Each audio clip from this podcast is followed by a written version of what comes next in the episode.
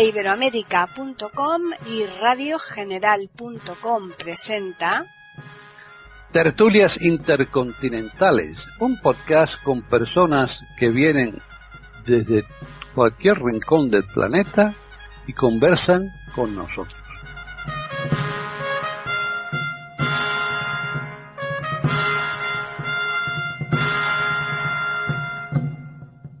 Bienvenidos otro día más a Tertulias Intercontinentales en iberoamérica.com. Soy Paquis Sánchez Galvarro y hoy tenemos un pleno pero absoluto. ¿eh? Si tuviéramos que votar alguna cosa, eh, no habría posibilidad de que alguien se escapara. ¿eh? No le dejamos que se escapara porque estamos aquí todos.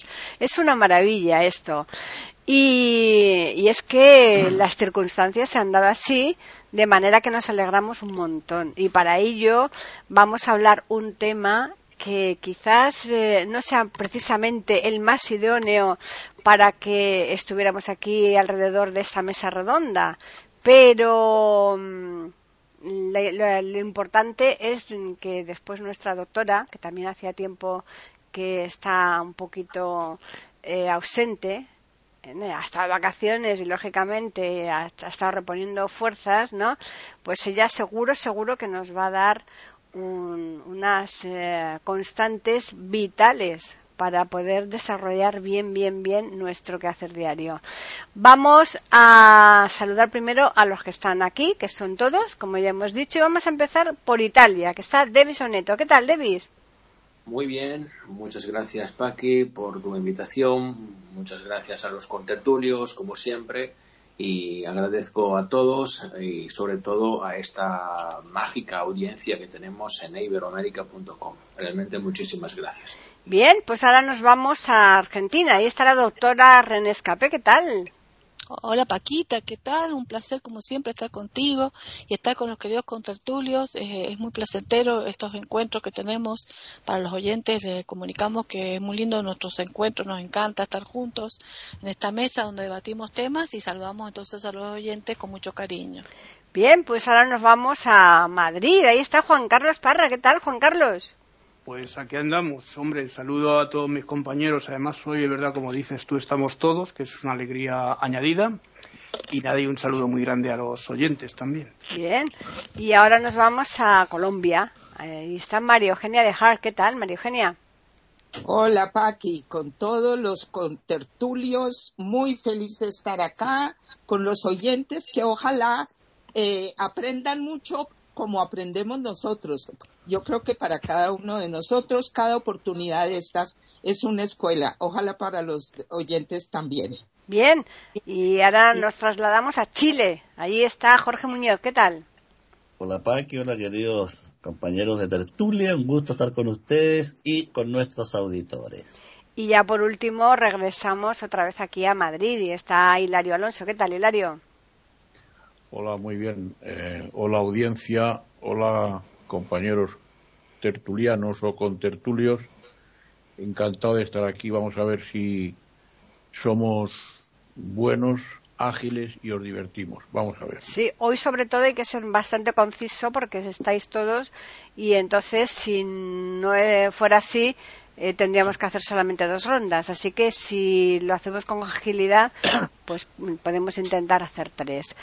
Eh, hoy vamos a hablar del estrés, por eso yo decía antes que a ver si la doctora nos da unas constantes a seguir en nuestra vida diaria para evitarlo, porque es que ¿quién no tiene estrés hoy día? Es que es muy complicado evitarlo, ¿no? Pero a lo mejor ella tiene la panacea, así que vamos a comenzar con Davis.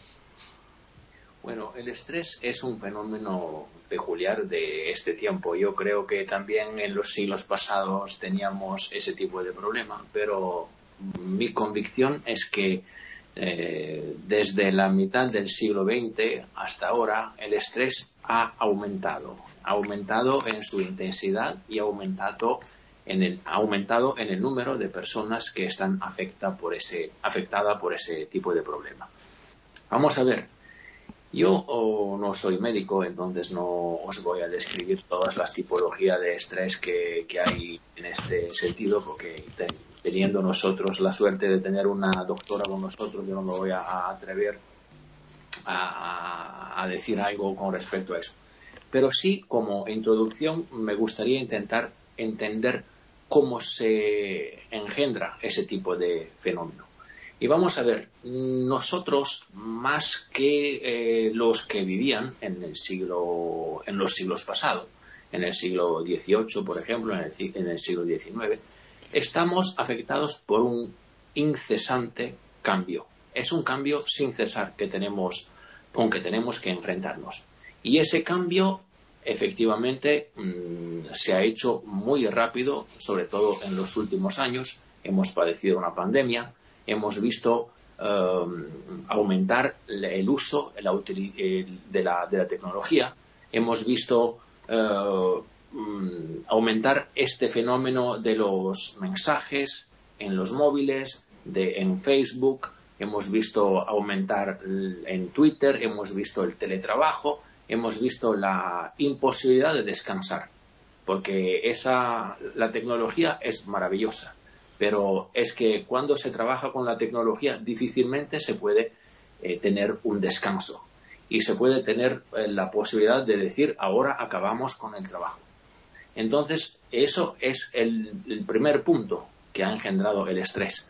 Y el estrés se engendra efectivamente por ese tipo de situación que vivimos. O sea, la necesidad de encontrar una estabilidad en lo inestable que es la sociedad en que vivimos, en el cambio sin cesar que es la sociedad que vivimos. Entonces, nuestro cuerpo, nuestro organismo, nuestra mente, nuestra alma, si queremos, es intenta oponerse a ese tipo de proceso. Y desde aquí, en mi opinión, va a nacer el estrés. Ahí lo dejo. Muchísimas gracias. René.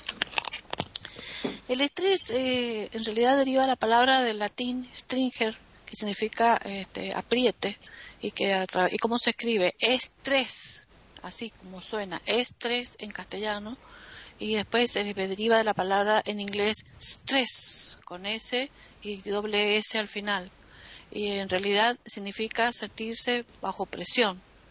Eh, la Organización Mundial de la Salud lo, lo define como eh, una situación eh, fisiológica, o sea, son cambios fisiológicos, o sea, si, decimos fisiológico se considera normal, ¿no? Cambios fisiológicos de los organismos cuando se encuentran frente a una situación de, forzada o de cambio. Entonces, lo deja ahí, pero ¿qué pasa? Ahora vamos a hablar que a qué le consideramos nosotros, cómo consideramos nosotros estrés en la actualidad, porque si bien eh, es una cosa, como dice Davis, que estamos viviendo intensamente eh, en estos siglos últimos 20, 21, eh, debe haber existido también, como dijo él, de siempre, ¿no? Del ser humano, porque depende de qué situación tenía el individuo, como por ejemplo cuando tenía que estar frente a, la lucha con animales, este, o en la etapa de guerras, en la época más avanzada, de Edad Media y todo, época de guerras, o cuando estaban eh, en situaciones de esclavitud o torturas. Yo creo que todas esas épocas eran tremendas en la situación que estrés que se vivía. Pero el estrés moderno es una situación donde la persona eh, se encuentra viviendo continuamente bajo una situación tal que sus su, eh, recursos naturales para poder enfrentarlas, a esas presiones externas, no las eh, puede enfrentar en su totalidad y entonces sufre consecuencias y malestares que van desde lo cognitivo, desde lo mental, del comportamiento y trastornos físicos y emocionales. Entonces, eh, afectando todas estas áreas, el individuo puede llegar, en algunos casos más extremos, a enfermar y hay casos que se puede enfermar gravemente. Por eso es importante que lo tengamos en cuenta y que concienticemos cuando estamos en estrés y cuando una persona conocida o familiar se encuentra en estrés. La mayoría de los estrés que estamos eh, que podemos este, eh, descubrir son los laborales, ¿no? Que sería un 60%, 70% de lo que la población vive hoy por la presión laboral. Pero hay un gran porcentaje que se vive por el tipo de ritmo actual, moderno. Y existe el estrés agudo que sería un cambio de situaciones hormonales que ya voy a explicar en otra ronda, este, que es cuando pasa la situación de estrés, la persona queda con ciertas consecuencias, este, pero después se recupera ad íntegro.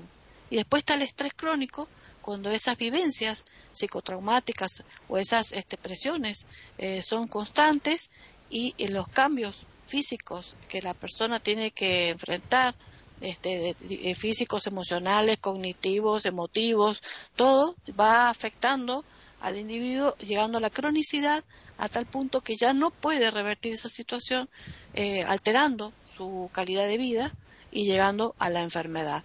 Inclusive en el momento de descanso, cuando está en etapa de vacacional, el estrés puede llegar a, la persona a enfermarla porque no, no logra, no es tan fácil salir de esta situación de estrés. Y quedo acá y después explico cómo es el mecanismo que a lo físico que se produce. Juan Carlos. Bueno, pues el estrés es, eh, digamos, una respuesta, como decía, ¿no? del organismo a cualquier, eh, bueno, a cualquier esfuerzo eh, o acción extrema, eh, como por ejemplo pueden ser las luchas, las subidas o fugas, situaciones eh, peligrosas y también otras, en otras ocasiones pueden causar, llegar a causar o no algún tipo de enfermedad, ¿no? Estos estímulos normalmente bueno, pues no suelen ser perjudiciales para la salud. sin embargo, pueden llegar a ser o se pueden convertir en estímulos constantes, frecuentes. Y llamamos eh, a los estímulos eh, que, bueno, que desencadenan ¿no? el estrés, eh, lo llamamos dentro del organismo, ¿no? agentes estresores o estresantes. ¿no? Y cada ser puede también tener diferentes niveles de resistencia y vulnerabilidad a estos agentes son factores externos, factores genéticos, algunos factores pueden también ser eh, bueno pues eh, motivo de, algunos eh, que algunos individuos no pues presenten mayor resistencia también a agentes estresantes o estresores.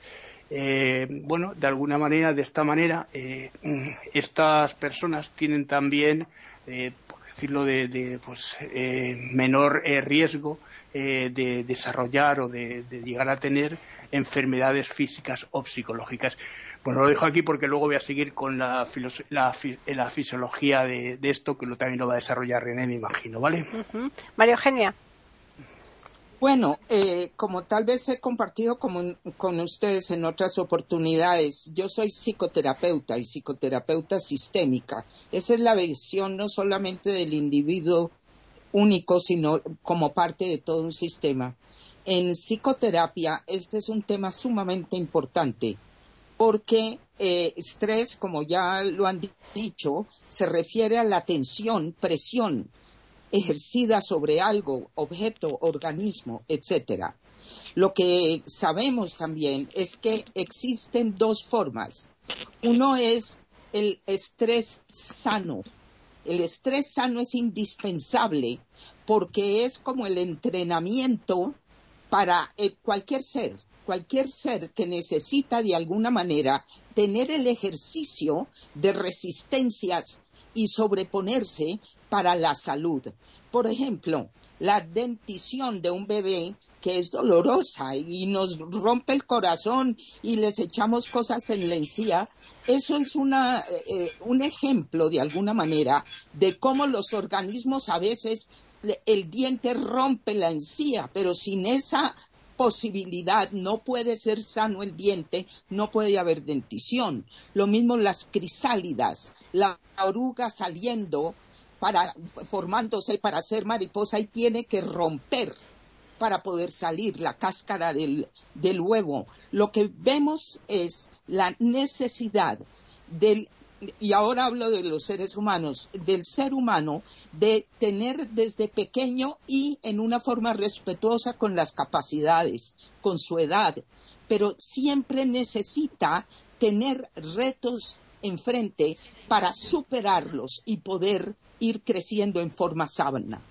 En el estrés sano, el ser humano está buscando un equilibrio y nunca estamos totalmente equilibrados.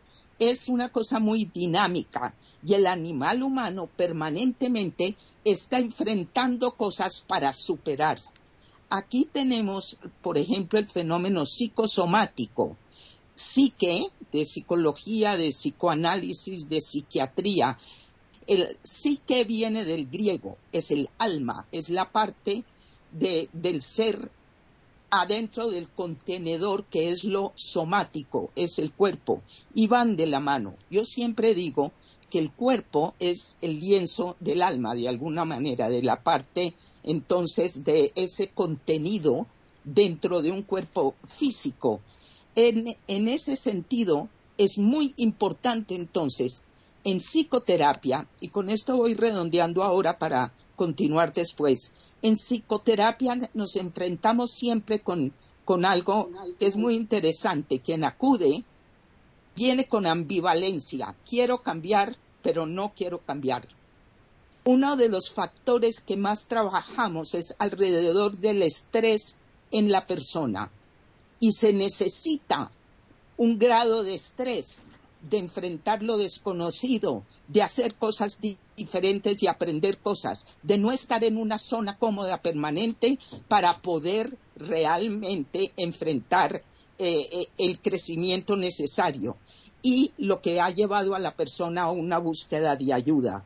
Pero también entendemos que hay una adicción desde la niñez a los hábitos que hemos formado de pequeños, a las convicciones y certezas con que nos han criado.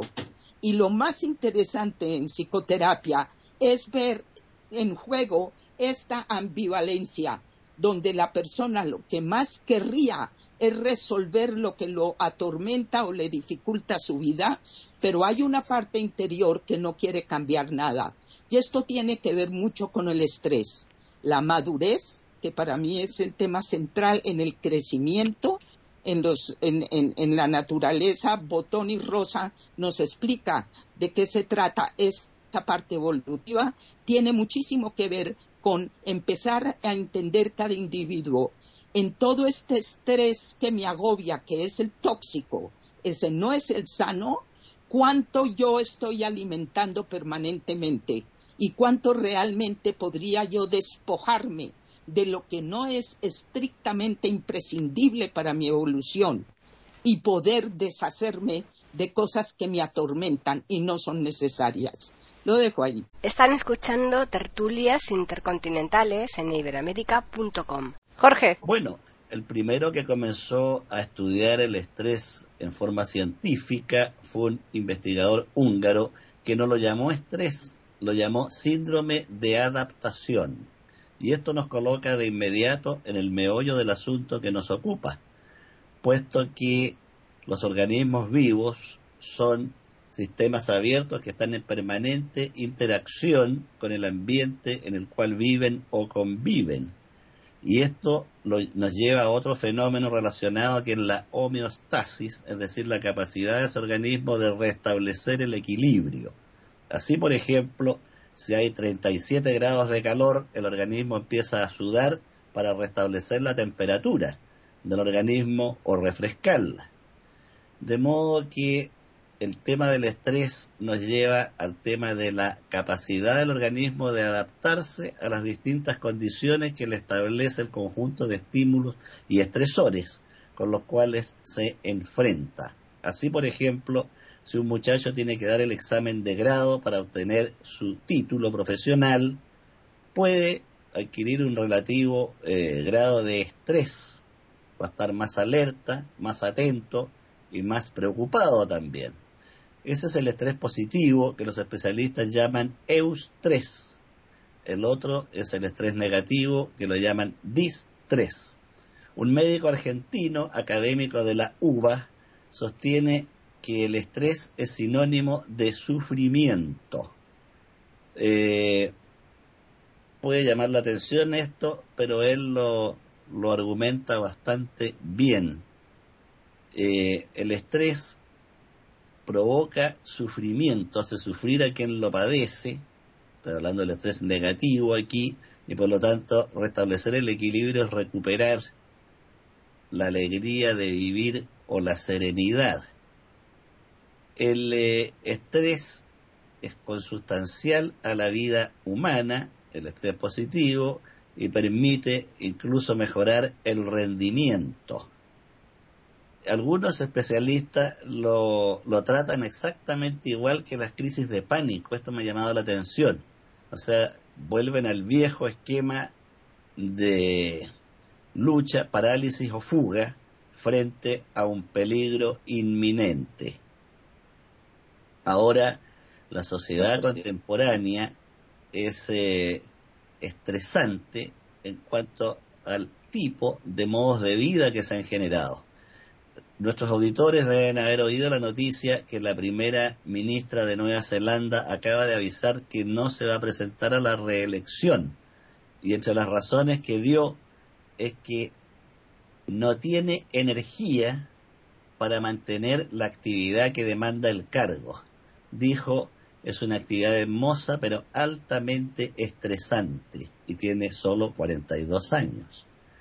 De modo que estamos diariamente enfrentados al estrés y por lo tanto hay técnicas de relajación e incluso clínicas destinadas a tratar solamente el estrés para enfrentar este problema cuando se transforma en una enfermedad. Por el momento quedo aquí.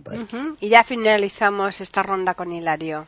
El estrés es una situación de agobio, de presión, de tensión, que está motivada por algo que generalmente me excede o que estoy haciendo con cierta dificultad. Es una especie de cansancio mental que a veces no lo noto y que impide que yo rinda adecuadamente. el estrés laboral. También tenemos estrés emocional. El estrés está afectando eh, enormemente a mi salud. Yo no creo en el estrés positivo, llamémoslo así. Es decir, yo creo que hay una energía que nos impele a hacer cualquier cosa y que nos crea, pues puede que nos cree cierta hiperactividad y hagamos varias cosas a la vez y a lo mejor las hacemos bien. Pero llega un momento en que nos saturamos y esa saturación es el estrés. Y el estrés eh, es una consecuencia, como todos habéis dicho, pues de la sociedad en la que vivimos. En Grecia había dos corrientes en este sentido, una que decía que todo es estático, que todo estaba ahí, y otra que decía que todo cambia, nada es. Una la propugnaba eh, Parménides y otra era la de Heráclito, todo cambia, nada es ahora todo cambia, pero todo cambia a una velocidad enorme, a una velocidad tremenda. Y efectivamente todo cambia. Lo que hoy es, mañana probablemente no va a ser. En este sentido, y sumándome a lo que ha dicho Jorge, el Papa Benedicto XVI, recién fallecido, tampoco tenía fuerzas tenía energía para poder eh, cambiar. Pero además hay otro papa, que era Juan Pablo I, que estuvo eh, reinando solo 33 días, que si no le asesinaron, le mató el estrés. Esto es una cosa que no vamos a saber nunca, pero que probablemente el estrés es la causa de la muerte de, si no, naturalmente mm, es difícil poder determinar de qué murió eh, Juan Pablo I en su dormitorio del Vaticano, ¿no? Pero eh, si, evidentemente, si no fue asesinado, no cabe ninguna duda que fue el estrés el que lo mató. El estrés, que no lo hemos dicho, y que lo va a decir René, y que yo solo lo apunto de manera telegráfica, el estrés es causa de múltiples enfermedades. El estrés es y agudiza otras que ya, que ya poseemos naturalmente. El estrés que es una presión, que es un agobio y que además es el hermano de la ansiedad. El estrés y la ansiedad son hermanos. La ansiedad es otra cosa, pero está ahí y yo creo que tienen un punto, mm, un punto tangencial tanto la ansiedad como el estrés. Luego hablaré de la ansiedad, si me lo permitís, porque es hermano del estrés. Eh, el estrés agudiza la enfermedad cardíaca, la enfermedad vascular de todo, de todo tipo, agudiza la diabetes o la crea, aunque la cree efímeramente, pero la crea. Eh, el estrés ejerce eh, negativamente sobre el sistema nervioso central. ¿Y qué os voy a decir yo? Que ahora dirá René con mucha más exhaustividad que yo y con mucha más extensión y con mucha más sabiduría, por supuesto. Ahí lo dejo. El ritmo de vida al que nos vemos obligados a seguir permanentemente pues eh, está claro que tiene mucho que ver eh, con el estrés, pero vosotros que algunos mm, vivís en, no en ciudades como Madrid, como por ejemplo pueda ser eh, en, el caso de René Buenos Aires, ya vive en una ciudad más pequeña, aunque también es, es grande, pero ¿pensáis vosotros que en ciudades pequeñitas, en pueblos, el estrés también llega igualmente o no? Ahora continuamos con Davis. Es un tema, sí, efectivamente. Ese de las ciudades grandes que efectivamente pueden dar mucho más estrés que las pequeñas. Efectivamente, sí. Yo me imagino que vivir en una capital pueda ser más estresante que vivir en un pueblecito de provincia, desde unos puntos de vista. Pero, por ejemplo, para una persona que tiene bastante dificultad en moverse, vivir en, un, en las afueras de, de, una gran ciudad, como mínimo, por ejemplo, a 24 o 30 kilómetros, bueno, eso puede ser otro motivo de, de estrés. Es una cosa que tiene muchísimas mm, perspectivas desde la que se de, las, de que se puede mirar, por ejemplo. Yo estoy totalmente de acuerdo con Hilario, sobre todo cuando estaba profundizando ese tema de la Grecia, en la cual tenemos efectivamente dos maneras de pensar. La, la de la estabilidad, el pensamiento estático, y el pensamiento, el pensamiento dinámico. Y Parménides e, y, Heráclitos, ¿no? Pero, por ejemplo, estaba pensando en Platón. Platón ha intentado tener juntos esos dos aspectos. Y es muy interesante porque eh, lo que ha hecho Platón era intentar evitar el cambio sin cesar que había previsto el pensamiento de, de, Heráclitos, por ejemplo. Y eso me parece muy, pero muy interesante. Y es interesante porque Platón ha intentado encontrar con su pensamiento, con las ideas, con el eidos, con la forma de pensamiento, la posibilidad de decir no se puede seguir cambiando. Intentemos encontrar un valor que nos permita quedarnos quietos, tranquilos. Y ese es el tema. Yo creo que nosotros mm, estamos padeciendo un estrés que, eh, que, es debido, como he dicho antes, a la imposibilidad de conformarnos con todos los cambios que tenemos que padecer. El alma, nuestra mente, eh, nuestros valores nos impiden conformarnos con todos los cambios que el trabajo nos propone, que la sociedad nos propone, con esas nuevas ideas que, siguen adelante, y eso es un, problema. Es un problema que, como ha dicho perfectamente Hilario, afecta también al cuerpo. Luego eso lo explicará, por supuesto, René. Yo creo que vivimos en la que Sigmund Bauman ha llamado sociedad líquida y esa sociedad líquida nos impide encontrar la posibilidad de una pausa, de un descanso, de creer en unos valores que no cambien. Porque eh, hoy en día, efectivamente, vivir en el posmoderno, después de la modernidad, después de la contemporaneidad, significa esto. Y es un problema. Es un gran problema porque yo, eh, que solamente tengo 48 años, por ejemplo, cuando me enfrento a unas determinadas técnicas de enseñanza, yo os juro, me siento viejo, muy viejo. Y pienso que lo que se está proponiendo no es bueno para la cultura. Y eso da estrés, porque te sientes inadecuado, te sientes eh, imposibilitados a, estar a la altura del trabajo que tienes, es un gran problema. Entonces, como veis, el estrés tiene un montón de razones de las que efectivamente nace. De momento lo dejo. Eh, René.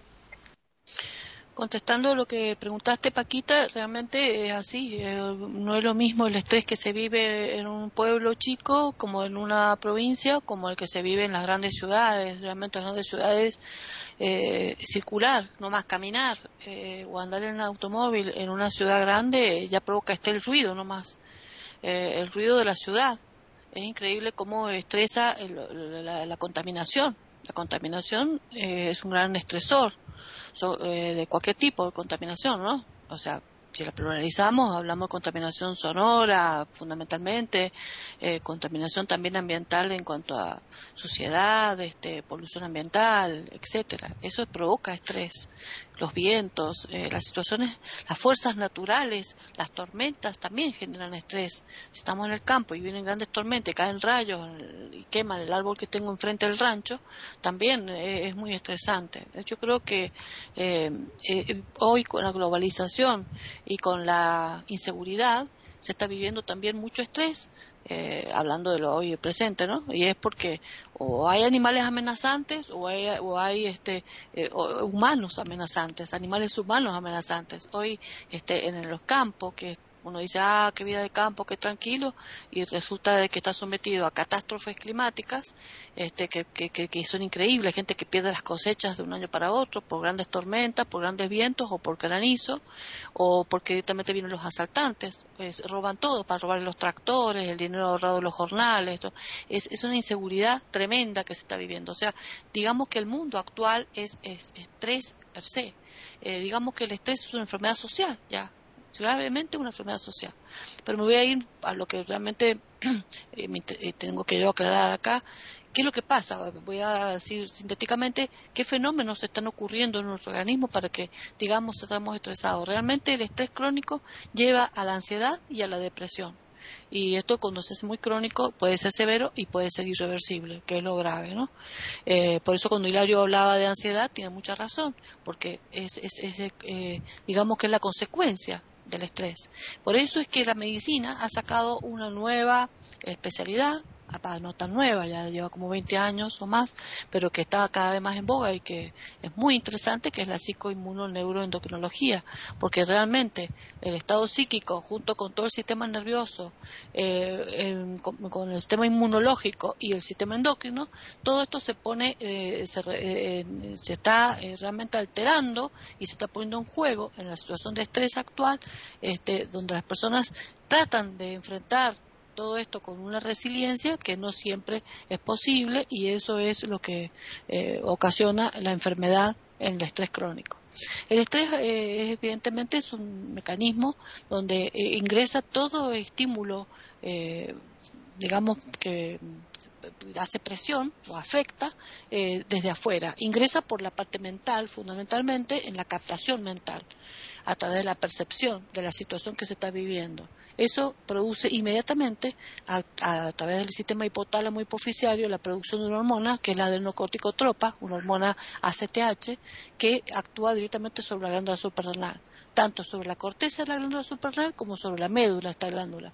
La médula hace que produzca gran cantidad de adrenalina y la corteza gran cantidad de cortisol. Estas dos hormonas, adrenalina y cortisol, son las vedet, digamos, las principales hormonas del estrés agudo y del estrés crónico. estas hormonas son muy importantes porque, como decíamos antes, lo comentaban los demás, eh, es necesario que existe este estrés, porque eh, sin este estrés no tendríamos el mecanismo de defensa para la huida, eh, si alguien nos ataca, eh, o sea, actúa hormonalmente a través de ciertos parámetros corporales, estas hormonas, para que nosotros podamos defendernos de la, de la agresión antes que nuestra conciencia lo, lo, lo, tome. Es decir, a lo mejor sin que nos demos cuenta, escapamos hasta que podamos tomando conciencia que alguien nos amenazó con un cuchillo, con un revólver o que se nos apareció un león en, un lugar este, inesperado. Entonces, es por eso que eh, es necesario, porque la adrenalina modifica todo el aparato cardiovascular y el sistema inmunológico, aumentando las defensas y eh, tratando de mejorar la circulación para que exista una redistribución para, de la sangre para los músculos, para la huida y aumentando la frecuencia respiratoria y cardíaca para que se pueda este, escapar y aumentar el oxígeno en los tejidos para la huida. Y el cortisol eh, alerta totalmente a la parte mental y eh, aumenta la glucemia, el aumenta el azúcar para que exista una buena cantidad de energía suficiente para hacer la huida o para enfrentar esa situación estresante o esa situación en la que nos encontramos. Cuando es un estrés que podía ser positivo, que decía este Hilario que no, no, cree en él, sí, en realidad es para no creer en el estrés positivo porque a la larga, siempre después del estrés positivo, Después que se vivió eso, se vive la consecuencia de ese estrés, que es el agotamiento psicofísico, etcétera. Entonces, en realidad no sería tan positivo. Pero es positivo cuando hay gente que necesitan estar bajo situaciones de estrés, porque siente que en la situación de estrés, en ese momento agudo, ¿no? Agudo, eh, se siente que rinde más. Y es porque el cortisol lo tiene estimulado, ¿no? La adrenalina también. Y hay gente que le encanta esa adrenalina. Inclusive han visto usted que hay canciones, han escuchado canciones que habla de, que les gusta tener arriba la adrenalina, porque eh, esa emoción, esa taquicardia, esa cosa, los pone en una situación de alegría pero es, es transitorio. Por ejemplo, eh, a veces yo a mí me pasaba cuando yo era estudiante de medicina que los exámenes eran tan complicados y tan difíciles que uno estaba en un estrés tremendo, tremendo, no tenía apetito, eh, eh, estaba con, una taquicardia tremenda, sudoración de manos y pies, eh, constipación o diarrea, muertos de miedo, digamos, ¿no? Este, y, se nos secaba la boca, una, toda una situación de estrés espantoso, terrible al enfrentarnos a la mesa de examen, pero a la vez era una situación que necesitábamos tener y le veíamos las últimas cosas y vos decís, ¿qué vas a aprender si no estudiaste antes? ¿Qué vas a aprender en el último minuto? No, bastaba que yo leyera una página última antes que me llamaran escape y ya me llamaban y yo ya entraba y, justo casualidad me por conexión mental no sé o qué me preguntaban justo lo último que acababa de leer y lo había aprendido de una manera o sea en ese momento de tensión de estresante tan grande eh, captás lo que sucede muy potenciado. Entonces hay gente que necesita ese estrés para poder enfrentar el peligro que en ese momento inminente siente el organismo. Pero ¿qué pasa después? Después viene la consecuencia de eso, ¿no? El organismo ha sufrido una noxa, ha sufrido una situación eh, de, afección por el exceso de cortisol y tiene que volver a la normalidad el aparato circulatorio, el sistema inmunológico, este, eh, todas las hormonas a su nivel. Y para eso se ha probado a través de laboratorio y testeos de que existen, eh, para saber si una persona está estresada, se testea los niveles de cortisol en sangre y se testea a nivel de saliva la dehidroepiandrosterona esta hormona es para contrarrestar el efecto del exceso de cortisol y se, se nota cómo aumentan ambas para que vuelva el organismo a la normalidad y bajen los niveles también de adrenalina y después queda un cansancio, la persona se somete a mucho sueño. Cuando es joven, la persona es muy plástica, muy elástica, entonces como que se adapta más rápidamente a, a los estresores y a los momentos de descanso y relajación puede relajarse, puede desconectarse, puede tener un largo sueño y recuperarse. Pero ¿qué pasa cuando este estrés es otro tipo de estrés? Es el estrés de la vivencia diaria, esa vivencia psicotraumática diaria que tiene una persona en la situación laboral, como la que contaba Davis, como la que se vive en los trabajos así, en las exigencias que tienen los sistemas, sistemas este, a veces eh, caóticos o sistemas crueles, este, presiones eh, políticas, presiones sociales, este, el estrés que sufre, todo tipo de, pueden, una gama inmensa, no, tendríamos tiempo de enumerarlos. ¿Qué pasa cuando pasa esa situación, cuando sucede esa situación? La persona va llevando a la enfermedad. ¿Cómo se manifiestan los síntomas de esta enfermedad? ¿Cómo estar alerta?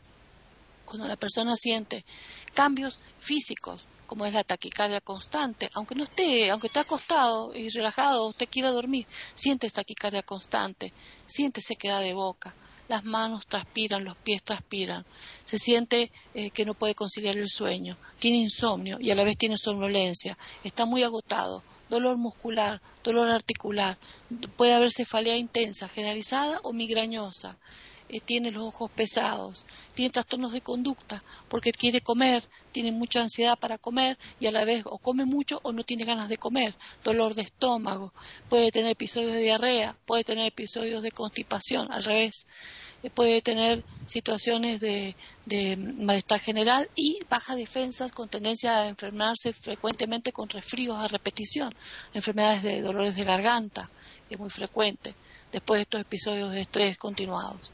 Eh, a eso se le genera el estado de ansiedad, trastornos, trastornos en la conducta, sí, en la contestación y en el trato con los demás. Bueno, quedo aquí y si hay otra ronda más, vemos cómo podemos solucionar esto.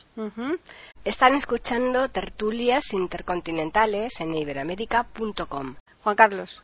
Bueno, pues después de todas estas cosas tan interesantes que nos ha contado René, bueno, antes de nada quiero contestar a tu pregunta. Mira, yo creo que depende, porque yo creo que hay personas estresadas tanto en la ciudad como en el campo. Depende también de las circunstancias personales de cada uno. Es verdad que el ambiente puede, eh, puede ayudar, os habéis fijado también que bueno, la gente que los presidentes de los gobiernos, de diferentes gobiernos que empiezan teniendo el pelo oscuro y al final terminan todo blanco, ¿no? Eh, con el cabello blanco, ¿no? como ha sido el caso de Obama, por ejemplo, o el caso aquí de los presidentes aquí en España. Yo soy un niño de la democracia porque yo nací en el 65, pero eh, mi vida se ha desarrollado casi toda la democracia y he visto pasar a todos los presidentes del gobierno pasar de, cabello oscuro a un cabello blanquísimo y esto también es producido por el estrés, ¿no? Bueno, pues después de todo lo que ha hecho René, podríamos decir que hay una serie de, bueno, de, digamos, de asuntos de mudanza que se pueden hacer, de cambios que se pueden hacer en las personas para que éstas puedan llegar a tener menos estrés, ¿no? Eh, pues entre otras cosas, pues cambiar su rutina, ¿no? La rutina es también un, el, ese estilo de vida que llevamos tan estresado que decíamos todos. Me estaba imaginando, imaginaos un, personaje, una persona del siglo XVI o del siglo XVII que apareciese ahora en el siglo XXI, ¿no? Tomar un avión simplemente para ellos sería una, una cuestión de, de, de, que le, podía, le podría producir tanto estrés como enfermedad, ¿no? Estaba recordando un libro que leí hace nada que se titula eh, Cartas desde la antigua China, ¿no? Es un libro maravilloso y que nos cuenta la historia de un personaje chino que aparece en la Alemania de Múnich de la caída del muro, ¿no? Y todas las cosas que le pasan. Coge un, precisamente un coche y se marea cuando coge el coche, ¿no? Porque es un personaje que vive la época de los mandarines, ¿no? Bueno, pues decía que también eh, es importante pues cambiar el sistema, las, cosas que hacemos en la vida, ¿no? Eh, también el, relax eh, en el trabajo, ¿no? pues intentar que no tengamos tanta sobrecarga, intentar que las pruebas y las tareas que tengamos no sean tan complicadas, también lo podemos intentar hacer. Claro que las empresas en muchos casos pues marcan la pauta, ¿no? Y esa pauta hace que el individuo, el trabajador, pues tenga este tipo de, mm, dolencias, ¿no? Por decirlo de alguna manera, ¿no? También podemos intentar cambiar el sistema, el sistema de comidas, ¿no? Comidas que sean de otra manera, comidas más, eh, o más naturales, ¿no? Podríamos decir, ¿no? Dentro de lo que es la vida que llevamos y también pues llevar una vida de relax, de yoga, ¿no? Podemos practicar una serie de actividades, deportes, sobre todo el deporte es bueno para el, ejercicio, es muy bueno para este tipo de cosas, ¿no? Eh, también eh, hay personas que se sienten muy estresadas y amenazadas constantemente. A veces el estrés, como me imagino va, va a decir también eh, René, pues se puede producir también en una serie de consumo de, por ejemplo, de, drogas como el tabaco, el, el, alcohol y la cafeína, que, bueno, el exceso de cafeína también puede producir este tipo de cosas. Esas reducciones pueden ayudarnos también a tener una vida saludable, la vida saludable que también eh, necesitamos. Digamos que la vida saludable a veces es imposible dado que las circunstancias exteriores a nosotros son las que nos impiden llevar esa vida que necesitamos tener de tranquilidad para tener esa vida saludable en ocasiones todo esto que estaba diciendo, todo el, estrés puede conducir a enfermedades mucho más graves y agudas como pueden ser depresiones e incluso, incluso digo, el suicidio, que esto es una de las consecuencias de eh, las enfermedades modernas del siglo XXI, siglo XX-XXI. Y lo dejo aquí, para aquí lo terminaré con mi exposición, ¿vale? Muy bien, María Eugenia.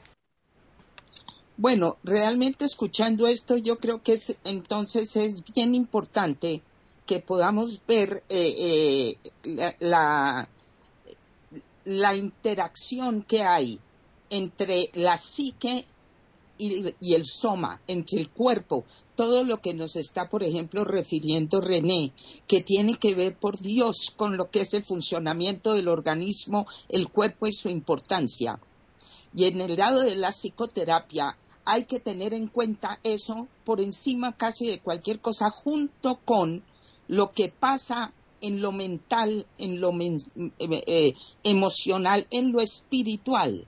Utilizo la palabra espiritual como Víctor Frankl, que muchas veces lo hemos mencionado, eh, cuando él habla de que para él humano y espiritual son sinónimos. Es la parte del animal al humanizarse que trasciende al instinto como única guía, mantiene lo instintivo, pero lo trasciende y empieza a tener, si se quiere, voz y voto en, en su existencia. Lo que los griegos hablaban, el co-creador, que si bien creían en el destino, en las famosas moiras que tejían el destino del individuo que iban a ser, también entendían que ese individuo iba a ser un co-creador de su propia vida y de su propio destino.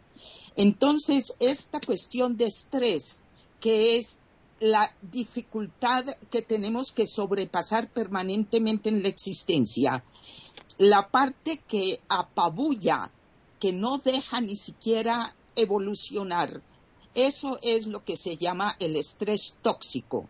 Eso no es solamente en los individuos. El historiador Toynbee hablaba de las civilizaciones y era muy interesante porque él señalaba que se podían dar casos donde las exigencias para el individuo eran tan inmensas que era imposible evolucionar más allá de la estricta supervivencia física. Por ejemplo, en la cultura esquimal, antes de ningunos avances, cuando era tan sumamente exigente todo, esto era lo que Toynbee llamaba reto y respuesta. Por el, en esas circunstancias de abrumador reto, es imposible ir accediendo a lo que es la civilización. En el caso de la ausencia completa de retos, tampoco hay avances. Cuando todo se da, cuando no hay ninguna exigencia, cuando no hay esfuerzo, también hay un estancamiento. Yo como psicoterapeuta siempre me he apoyado mucho en la historia y los historiadores, porque lo que pasa en lo macro es muy parecido a lo que pasa en lo micro, en las naciones o el individuo. Y lo de Toynbee de reto y respuesta es también igualito en nosotros como individuos. En ausencia de retos no hay evolución. En reto apabullante es imposible evolucionar. La adversidad, entonces, aquí con, un ratico que me tome más, eh, es muy interesante un médico que se llama el doctor Paul Brandt, especialista en lepra, y él escribe un libro que se llama dolor, el regalo que nadie quiere. Y lo que él desarrolla es precisamente la tragedia de la lepra, es la incapacidad de las terminaciones nerviosas para registrar el dolor, el dolor que nos ayuda a defender al organismo y si no sintiéramos el dolor de la pequeña cortada en el dedo, podría gangrenarse podríamos perder el dedo, la mano y el brazo. Esta es la función de la adversidad, pero con una especie de equilibrio para que no sea tan abrumador que no permita o que no sea tal la ausencia de lo que es el reto de mil formas de la vida que tampoco permita crecer. En ese sentido, entonces, terminando esta parte de acá, yo diría que una de las cosas que nosotros vemos como psicoterapeutas es la importancia de no caer en lo que llama uno de los psicólogos, Eric Berne, uno de los juegos destructivos que la gente juega, él ha desarrollado esto mucho, en forma destructiva, que es el sí pero y el no porque. Y cuando vemos cosas de estrés que es tan, tan exigente, como han dicho, y yo creo que en las distintas épocas ha habido suficientes eh, razones para estrés eh, apabullante, pero también es interesante pensar qué tanto puedo yo despojarme de lo que no es necesario, de lo que de verdad puedo prescindir de eso, cómo puedo entender mi contexto. Y es interesante en psicoterapia como cuando se señalan cosas, invariablemente o con mucha frecuencia, la respuesta es sí, pero y no porque como cuando un amigo tiene una dificultad, me siento con él a tratar de pensar en solución y a cualquier propuesta la persona contesta sí, pero ta ta ta ta y entonces no se puede o no porque. Entonces, terminando esta parte, yo diría, toda la parte que nos está explicando René, que es fundamental, está estrictamente relacionada con la parte mental emocional. Y una cosa importantísima ahí es repasar los hábitos que tenemos y las creencias desde la niñez para ver que muchas veces al observar y reflexionar y tomar una decisión de un cambio de hábito, nos sorprende, nos quedamos con estrés, con algo de adversidad, sí, por supuesto, pero ya en unas dimensiones que no solo son manejables, sino que de alguna manera son indispensables para no quedarnos en lo que yo llamo una inmadurez tóxica. Lo dejo ahí. Jorge. Si bien es cierto, la sociedad actual es altamente demandante y vertiginosa y a veces cruel, también hay espacios de autogestión de la propia vida, pero eso requiere madurez y responsabilidad. Nadie puede obligarme a tomar café, fumar y beber alcohol en abundancia y dañar mi salud. Nadie me obliga a estar metido en grupos de WhatsApp todo el día o pegado a las redes sociales. Nadie puede obligarme a estar sentado ahora frente al televisor observando catástrofes. No hay que ser ni millonario ni un genio para abrir la puerta de una biblioteca y leer un buen libro o escuchar buena música. De modo que hay muchas cosas que dependen de nuestras decisiones. Hay muchas excusas también para no actuar con responsabilidad. Ahora bien, eh, en España hay un médico, yo lo he mencionado otras veces, que se llama Mario Alonso Puch, tiene varios libros sobre los temas que estamos tratando y ha dado conferencias en distintos países, ha estado también acá en Chile y eh, en su libro sobre el estrés cuenta una experiencia que una vez señalé en otra tertulia, pero la voy a repetir por lo interesante que es, cuenta que a una universidad se llevó un caballo de carrera. El caballo es un animal además de bello y elegante, extremadamente sensible fue con su entrenador, su jinete y el equipo que lo rodeaba en el hipódromo para que no desconociera a este animal.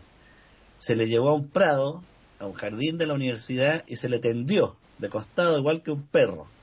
Luego se llevó un grupo curso de estudiantes de medicina y uno por uno tenían que pasar donde estaba el animal y tenderse con los brazos abiertos sobre el costado del caballo. Cuando el muchacho estaba estresado o tenso, el caballo se inquietaba igualmente. Cuando el alumno estaba relajado, sereno, el caballo se mantenía completamente sereno también. Entonces esta maravillosa experiencia mostró cómo la atención se transmite de un organismo a otro. Y el caballo lo captaba perfectamente por su sensibilidad. Hay especialistas que distinguen frente al estrés dos tipos humanos, el calmo y el tenso. Así, por ejemplo, si dos sujetos están en un departamento situado en el piso 15 de un edificio, conversando, y de pronto empieza a remecerse el piso, las paredes y el suelo, al tipo calificado como tenso le va a subir la presión, supongamos que la tiene en 100 a 170, y el calificado de calmo también le va a subir la presión, pero mucho menos, de 100 a 110. Esto en el plano puramente orgánico, ¿eh? no mental, puramente la reacción orgánica. Entonces es curioso cómo frente al mismo fenómeno los organismos reaccionan de manera tan diferente. Y esto es interesante porque en la medida que la población adquiera conocimiento sobre este tema, sobre su propio organismo, podría avanzar mucho en regular el estrés, los niveles de estrés y disminuir el daño que puede causar el estrés. Hay autores que se han dedicado a estudiar la vida de Mozart y algunos sostienen que la prematura muerte del músico habría sido por estrés, pero en esa época no se conocía ni se hablaba del estrés. Todos sabemos que Mozart en su vida fracasó. No era el músico notable que admiramos hoy día.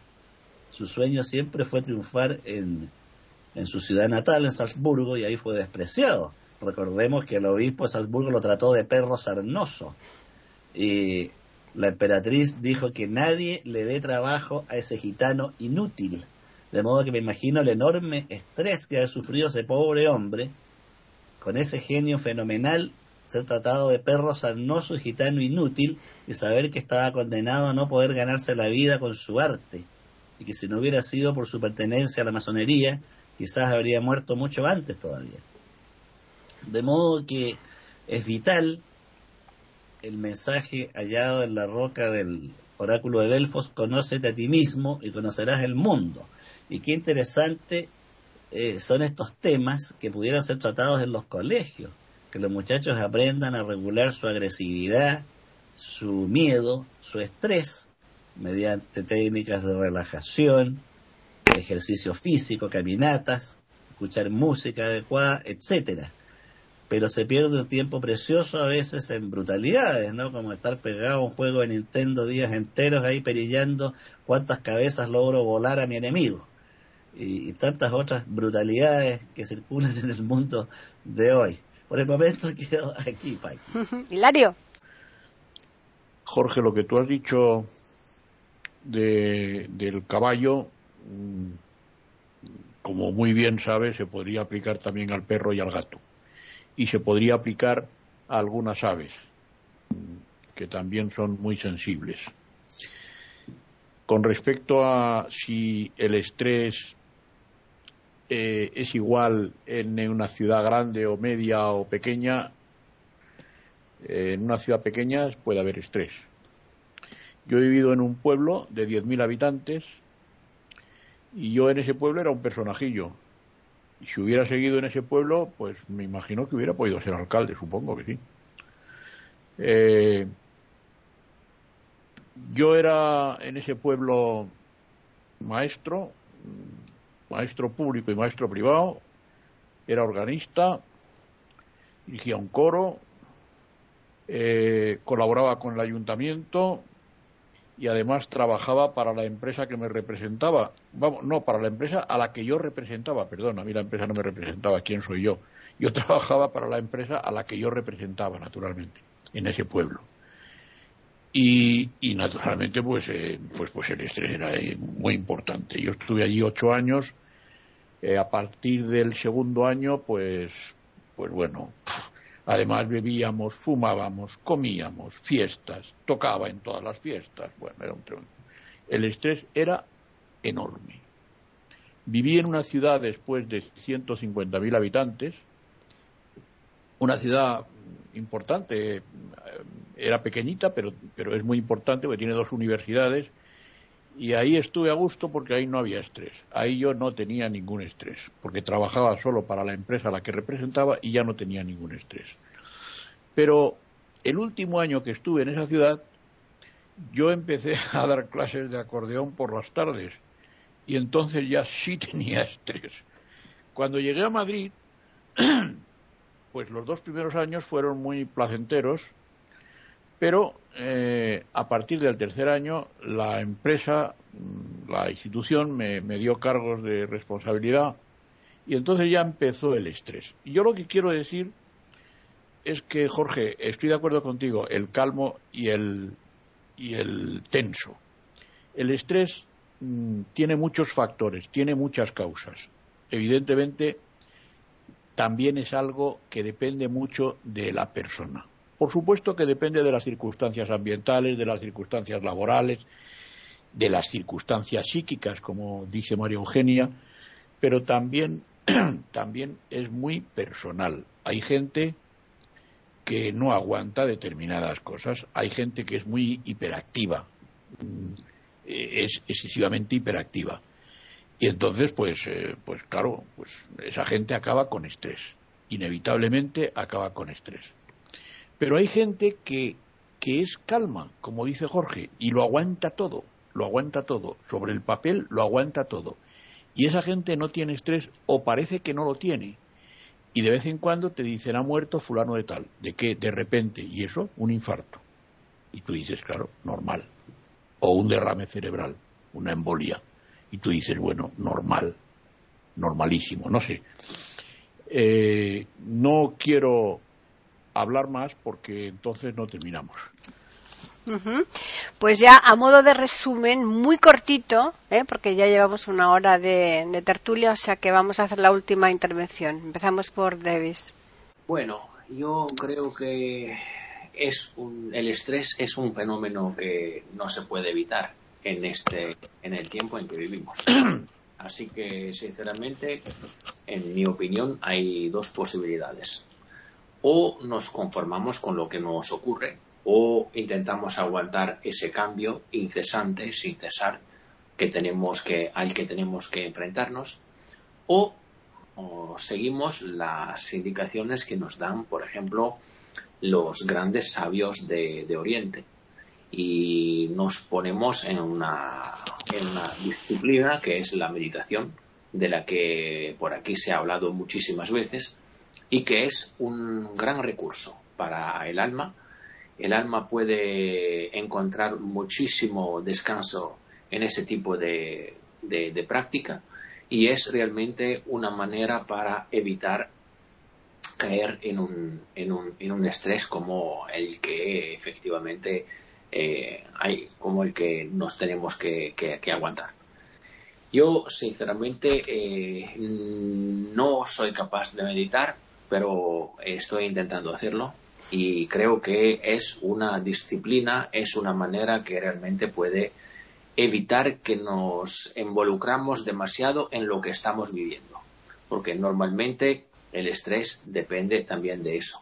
Sí que es personal, claro, pero uh, hay unos uh, acontecimientos externos, hay unas situaciones eh, que vienen desde el exterior que nos ponen en determinadas situaciones y nosotros tenemos que salvarnos como, como se pueda para, para, seguir viviendo en lo mejor que se pueda.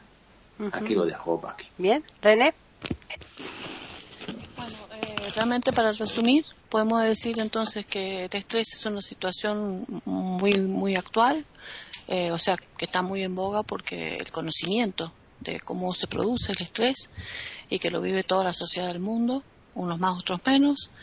Eh, son presiones muy exageradas, muy importantes sobre individuos que no encuentran los recursos para poder enfrentar eh, esas presiones, entonces se encuentra en situación de estrés, afecta lo físico, afecta lo mental, lo emocional, eh, lo conductual y, y lo cognitivo, cuando es crónico, y la única forma de poder manejarlo, por supuesto la resiliencia es algo natural, porque no hay gente que tiene capacidad resiliente natural y le, no le afecta tanto y hay gente que es mucho más sensible y no, no tiene esa resiliencia y le afecta mucho más.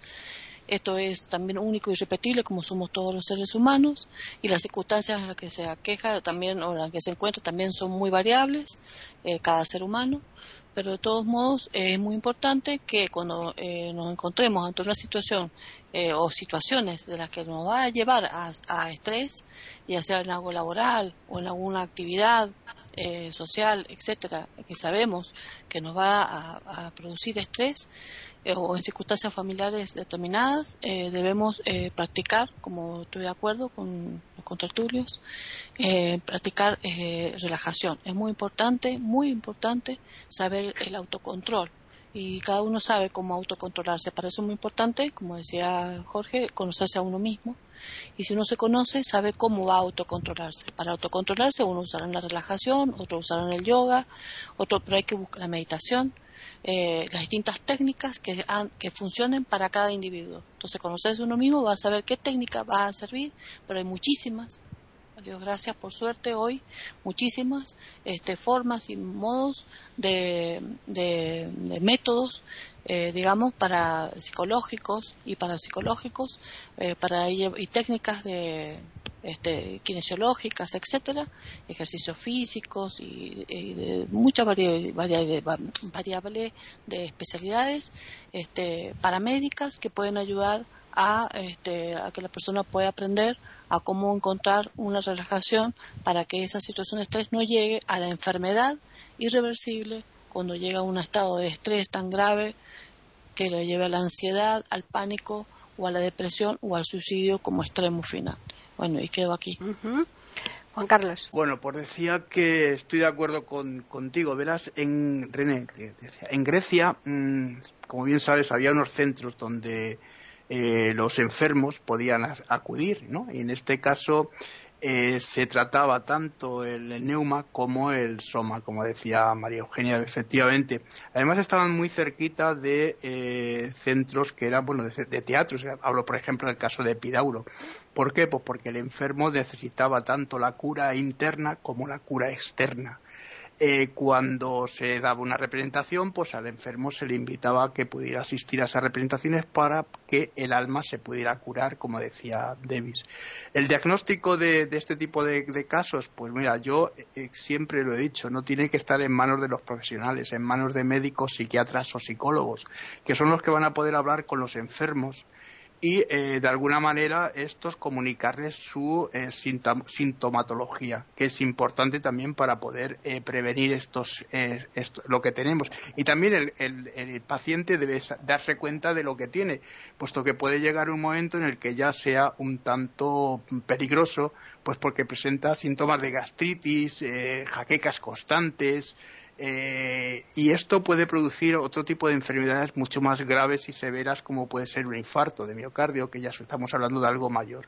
En ocasiones también el estrés, y os hablo de mi caso personal, puede producirse por situaciones personales que se agravan con otro tipo de, situaciones como son las laborales y llevarte a, pues a, una enfermedad que necesita un tratamiento mucho más eh, fuerte y sí, estoy de acuerdo contigo, ¿no? Los primeros tratamientos a los que se debe recurrir, pues es esto, las relajaciones y también hay otra serie de fármacos que pueden ayudar también mucho, como la valeriana y este tipo de cosas, ¿no? Que son parsiflora, este tipo de, hierbas que son al principio no, no, no causan mucho problema para el organismo y que pueden ser beneficiosas para el paciente, pero también cuando esto se resiste, ¿no? cuando la jaqueca, el estrés sigue ¿no? y la es constante, entonces lo, se pueden aplicar otra serie de fármacos y en este caso yo siempre lo he dicho, ¿no? estos, estos casos no se puede uno automedicar y tiene que acudir a pues, especialistas que te puedan ayudar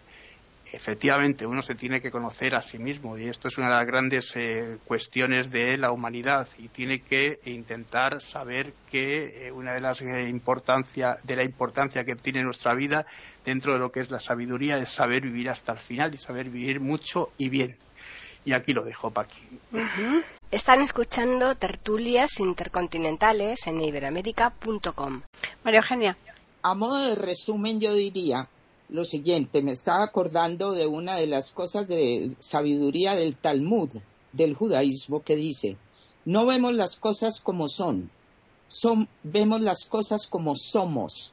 De ahí lo del conócete, que ya han dicho mis compañeros que es tan sumamente crucial. Y para conocerme yo también debo entender, por más meditación que busque y por más fármacos para bajar la ansiedad, etcétera, yo siempre pongo el ejemplo de una tachuela en el zapato.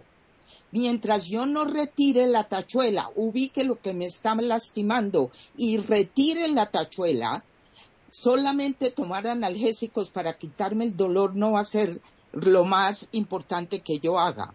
Entonces, junto con todo lo que estamos diciendo, teniendo en cuenta que las personalidades son tan diversas, que somos multiplicados por todo el número de los que existamos, que es personal e irrepetible, como ha dicho René, también es muy importante ubicar para este conocerme yo, para reducir el estrés, el sufrimiento al mínimo indispensable y que no se puede quitar y que me toca lidiar con eso, utilizarlo, como digo yo, como convertir la mierda en abono que ha sido una de las constantes de mi vida, aprender eso.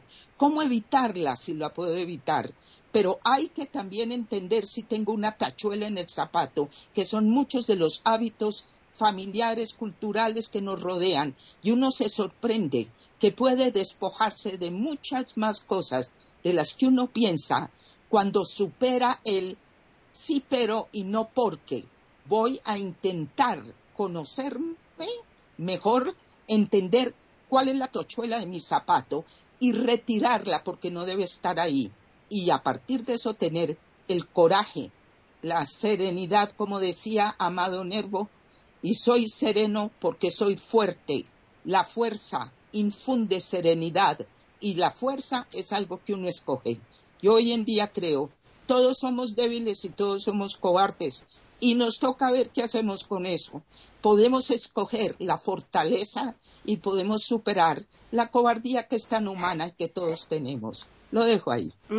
Jorge. Bueno, el gran escritor y filólogo chino Lin Yutang decía que la sabiduría consiste en deshacernos de aquello que no es necesario, es decir, alivianar la carga para poder caminar mejor.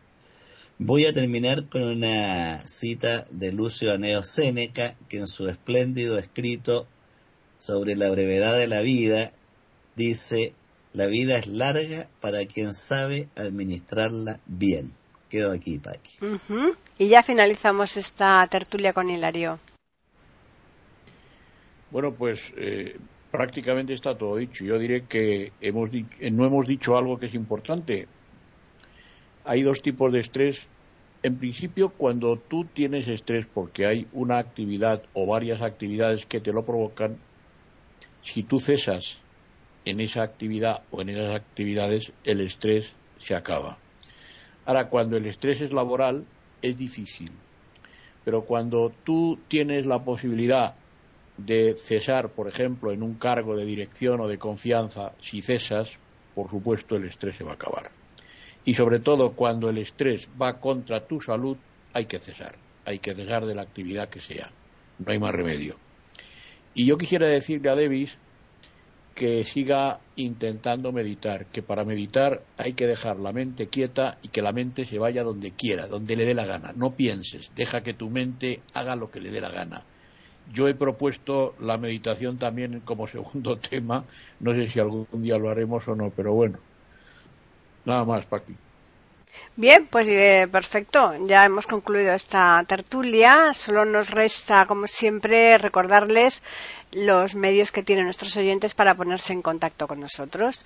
Por un lado está el correo que es tertulias@eiberoamerica.com y además también está el Twitter e con las iniciales E I y la A de América en mayúsculas agradeceros a todos el que hayáis estado aquí hablando de este tema tan fabuloso que yo pienso que a muchos de nuestros oyentes les va a ser de utilidad y a todos nuestros oyentes que asiduamente nos escuchan, pues lo mismo, agradecerles eh, esa escucha que, en semana tras semana pues nos hacen aquí en Iberoamérica. Así que ya recordarles que el próximo lunes tendremos disponible una nueva tertulia intercontinental aquí en iberoamérica.com.